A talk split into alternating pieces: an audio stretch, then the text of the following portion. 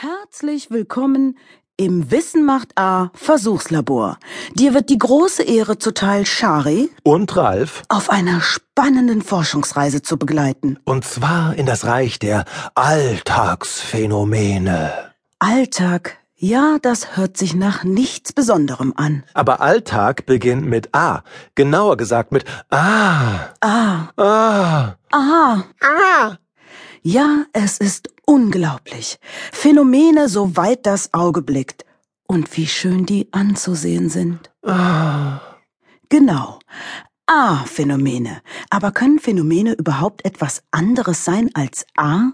Sind Phänomene nicht schon aufgrund ihres Namens einfach phänomenal, grandios, einzigartig, kurios und wunderbar? Gehen wir mal der Sache auf den Grund. Das Wort Phänomen kommt vom griechischen Phänomenon, was so viel heißt wie Erscheinung oder Lufterscheinung. Und das wiederum kommt von dem ebenfalls griechischen Wort Phänein, was sichtbar machen bedeutet. Aha. Ein Phänomen ist also etwas, das man normalerweise nicht sieht, manchmal aber schon. Als Phänomen bezeichnet man deshalb, zumindest umgangssprachlich, etwas Besonderes, Außergewöhnliches oder auch einen Menschen mit außergewöhnlichen Fähigkeiten. So wie mich. Ja, zum Beispiel. Es gibt kuriose Phänomene. So wie mich. Ja, Ralf. Und alltägliche Phänomene. So wie mich. Danke, Ralf. Dazu passend haben wir den Titel dieses Hörbuchs gewählt. Ganz schön schlau, oder? Ja, und in diesem Kapitel gibt es nun unsere Hitparade der allerbesten Phänomene.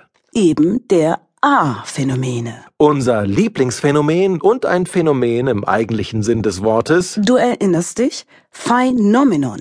Erscheinung oder Lufterscheinung. Ist ein echtes Vorzeigephänomen, um nicht zu sagen ein Streberphänomen. Unser weltbestes A-Phänomen ist abgeknicktes Licht. Ja, lass es ruhig kurz auf dich wirken. Wie bitte? Du bist enttäuscht? Dafür gibt's keinen Grund. Hier kommt die Erklärung. Normalerweise ist Licht auf einer geraden Bahn unterwegs. Einfach so. Zack, geradeaus. Wenn das der Fall ist, sehen wir es nicht. Dann bewirkt es einfach nur, dass die Umgebung erhellt wird. Allenfalls erscheint uns das Licht weiß. In Wahrheit besteht Licht aber aus ganz vielen Farben, die einzeln nicht zu erkennen sind. Aber wenn es regnet und gleichzeitig die Sonne scheint, dann können wir manchmal diese Farben sehen. Das Sonnenlicht fällt in die Regentropfen, die noch am Himmel sind, und wird in ihrem Inneren gebrochen, also abgeknickt. Das heißt, es wird in seine einzelnen Farbbestandteile zerlegt. Und wenn es dann wieder aus den Tropfen rauskommt, sehen wir einen Regenbogen. Ein echtes A-Phänomen kann auch ein sein, bei dem man laut ah! sagt, nicht mit wohligem Grinsen auf den Lippen, sondern als Ausruf höchster Angst und Pein, wie Arachnophobiker ihn gern hören lassen. Ein Phobiker ist einer, der vor einer bestimmten Sache übertrieben große Angst hat. Das Wort kommt vom altgriechischen Phobos für Furcht. Es gibt alle möglichen Arten von Ängsten und jede hat ihren eigenen Namen. Wir sprechen hier über Menschen, die Angst vor einer niedlichen kleinen Arachne haben. Das kommt aus dem Altgriechischen und heißt Spinne.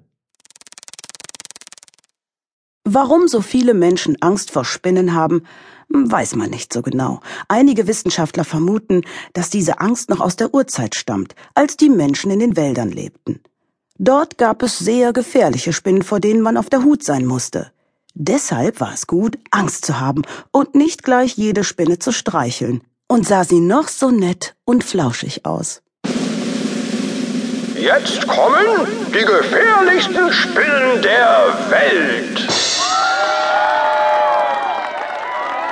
Diese Spinnen können unter bestimmten Bedingungen, zum Beispiel wenn man allergisch auf ihr Gift ist, auch heute noch für Menschen lebensgefährlich sein.